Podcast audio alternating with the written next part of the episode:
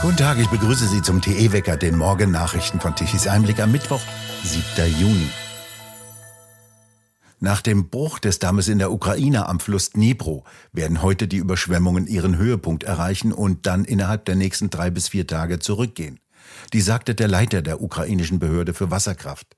Die Überschwemmungen ließen das Wasser um bis zu 3,50 Meter ansteigen. Offen ist, warum der Damm gebrochen ist und wer der Verursacher ist. Die Ukraine beschuldigt Russland, den Damm gesprengt zu haben, dessen Zerstörung große Überflutungen verursacht hat. Moskau behauptet dagegen, dass ukrainische Truppen die Anlage beschossen hätten. Die Nachrichtendienste der ukrainischen Verbündeten, darunter auch die USA, seien laut Nachrichtenagentur Bloomberg noch dabei, die Verantwortlichen zu ermitteln, tendierten aber zu Russland, so NBC News am Dienstagabend. Einige ausländische Vertreter in Russland sagten, der Damm sei von selbst zusammengebrochen. Laut Telegraph vermuten einige Experten, dass die Katastrophe durch russisches Missmanagement des Staudamms verursacht worden sein könnte. Sie verweisen darauf, dass die Schleusentore nicht ausreichend geöffnet wurden und der Wasserstand im Stausee so hoch wie nie zuvor war. Währenddessen fliehen Zehntausende von Menschen vor dem Hochwasser. Allein auf der von den Ukrainern kontrollierten rechten Seite des Flusses Dnipro müssten 17.000 Anwohner gerettet werden, sagte die stellvertretende Generalstaatsanwältin der Ukraine am Dienstag. Rund 1300 Menschen hatten ihre Häuser laut ukrainischen Angaben bis zum Nachmittag verlassen. Weitere rund 25.000 Menschen seien auf der von Russland besetzten südlichen Flussseite in Gefahr, hieß es aus Kiew. Über ihr Schicksal war zunächst wenig bekannt. Der riesige Stausee hinter dem Damm ist 240 Kilometer lang und bis zu 23 Kilometer breit. Russland kontrolliert den Damm seit Beginn der Invasion.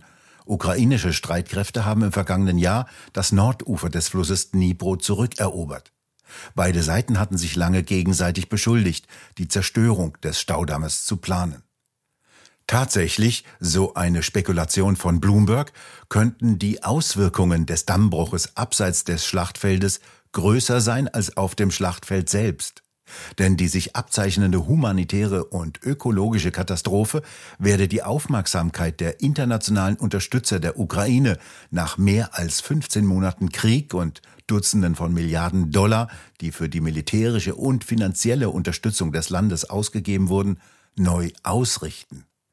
Die UN-Atomaufsichtsbehörde erklärte, dass das Kernkraftwerk Saporischschja, das flussaufwärts am russisch besetzten Ufer des Stausees liegt, über genügend Wasser zur Kühlung seiner Reaktoren für einige Monate aus einem separaten Teich verfügen sollte, auch wenn der riesige Stausee ablaufe.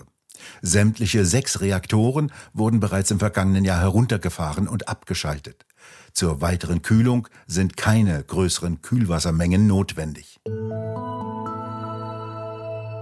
Der 15-jährige Fußballer Paul aus Berlin, der am Pfingstsonntag nach einem Jugendfußballturnier in Frankfurt verprügelt wurde, ist infolge stumpfer Gewalteinwirkung gegen die linke Kopfseite gestorben. Dieses Ergebnis der Obduktion teilte die Frankfurter Oberstaatsanwältin Niesen mit.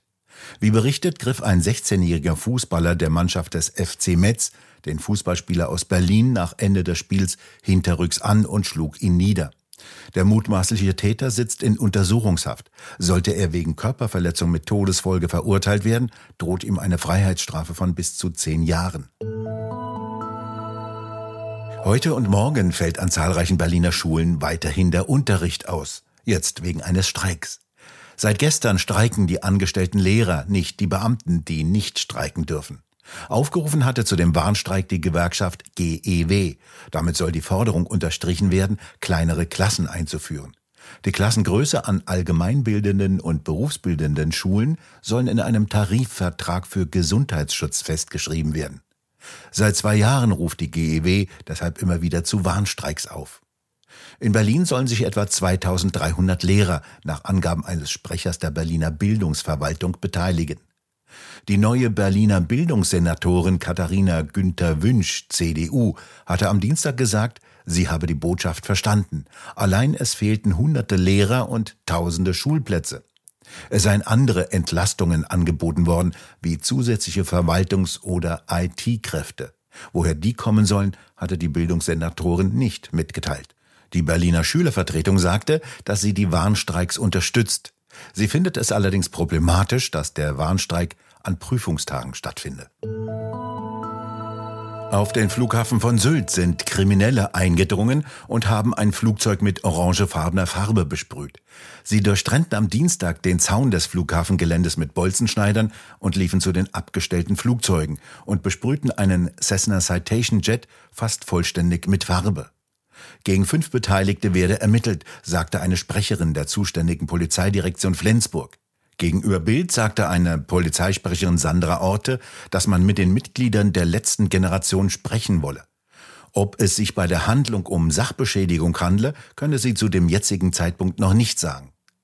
In jedem Fall dürfte der Schaden in die Hunderttausende gehen. Die Farbe ist in Elektrik, Seilzüge, Scharniere und Führungen von Klappen, Seitenruder und Höhenruder eingedrungen. An der Seite befinden sich sogenannte Static Ports mit winzigen Öffnungen, die verklebt sein dürften. Farbe ist auch in die Triebwerke gesprüht worden, die damit zerstört sein dürften. Der Jet ist fluguntauglich. Schon vor kurzem drangen Extremisten dieser Vereinigung auf den Berliner Flughafen und übersprühten ein Flugzeug vom Typ Piper Aztec, ein knapp 50 Jahre alter Propeller-Oldtimer. Damit wurde das Flugzeug ebenfalls fluguntauglich gemacht und muss von einem zugelassenen Betrieb auseinandergenommen und wieder instand gesetzt werden. Das Oldtimer-Flugzeug einer dänischen Haltergemeinschaft dürfte damit ein wirtschaftlicher Totalschaden sein. Dies stellt einen gefährlichen Eingriff in den Luftverkehr dar. Der NDR spricht von Anhängern der letzten Generation und schreibt wörtlich, Anhänger der Initiative Letzte Generation haben heute auf dem Flughafen auf Sylt für Wirbel gesorgt. Piloten fragen währenddessen, wie es möglich sei, dass solche Personen auf Flughafengelände kommen könnten, während sie selbst vollständig durchleuchtet und kontrolliert würden und sogar sämtliche Privatgegenstände offenlegen müssten und zudem regelmäßige Zuverlässigkeitsüberprüfungen über sich ergehen lassen müssten. In Norwegen wurden Pläne gestoppt, nach denen alle Bons sämtlicher Supermärkte gesammelt und gespeichert werden sollten.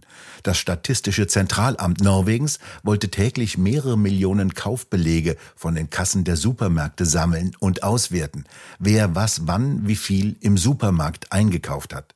Daraus wollten die Statistiker detaillierte Angaben über Verbraucherverhalten im Zusammenhang mit Wohnort, Einkommen und Bildung erstellen können.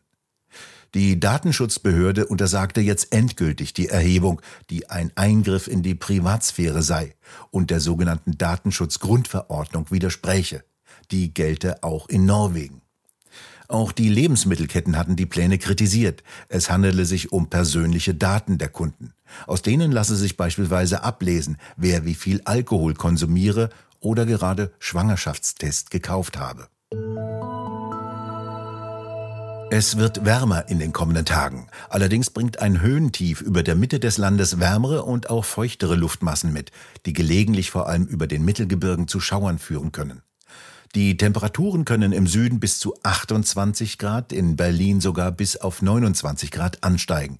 Nein, das ist nicht die Klimakatastrophe, sondern der Sommer. Der meteorologische Sommer hat ja bereits am 1. Juni begonnen. Und nun zum Energiewendewetterbericht von Tichys Einblick. Deutschland hatte gestern um 12 Uhr mittags einen Bedarf an elektrischer Leistung in Höhe von knapp 77 Gigawatt. Die rund 30.000 Windräder lieferten lediglich knapp 3 Gigawatt. Die rund 3 Millionen Photovoltaikanlagen lieferten die erhebliche Menge von 32 Gigawatt, allerdings nur um die Mittagszeit. Abends war Schluss. Dann mussten 12 Gigawatt teuer importiert werden. Die Kohlekraftwerke lieferten nur 16 Gigawatt um 12 Uhr mittags, steigerten diesen Anteil auf 20 Gigawatt um 17 Uhr. Viele Kohlekraftwerke sind derzeit abgeschaltet, weil sie in Revision sind und außerdem ist der Börsenstrom aufgrund eines guten Angebotes aus dem Ausland derzeit niedrig, so dass der durch CO2-Zertifikate belastete deutsche Kohlestrom am Markt schwer verkäuflich ist, im Gegensatz zu französischem Atom- oder alpinem Wasserkraftstrom. Die Haushaltskunden haben allerdings nichts vom billigen ausländischen Strom, denn die Belastung des Preises durch Steuern und Umlagen in Deutschland ist weiterhin hoch. Je mehr Photovoltaikanlagen auf Feldern und Dächern stehen, desto wackeliger wird unser Stromsystem. Wenn die Sonne steigt, werden sehr schnell erhebliche Energiemengen in die Netze gepumpt. Im Sommer steht die Sonne höher als im Winter. Dies bedeutet auch, dass die Sonnenauf- und Untergänge schneller die Stromeinspeisung steigern bzw. reduzieren. Gleichzeitig müssen die Netzbetreiber die Kraftwerke und Importe herunterregeln, die bisher die Leistung gebracht haben. Am Nachmittag, wenn sich die Sonne absenkt und untergeht, dasselbe Spiel nur umgekehrt. Und es handelt sich um erhebliche Energiemengen, die beherrscht werden müssen.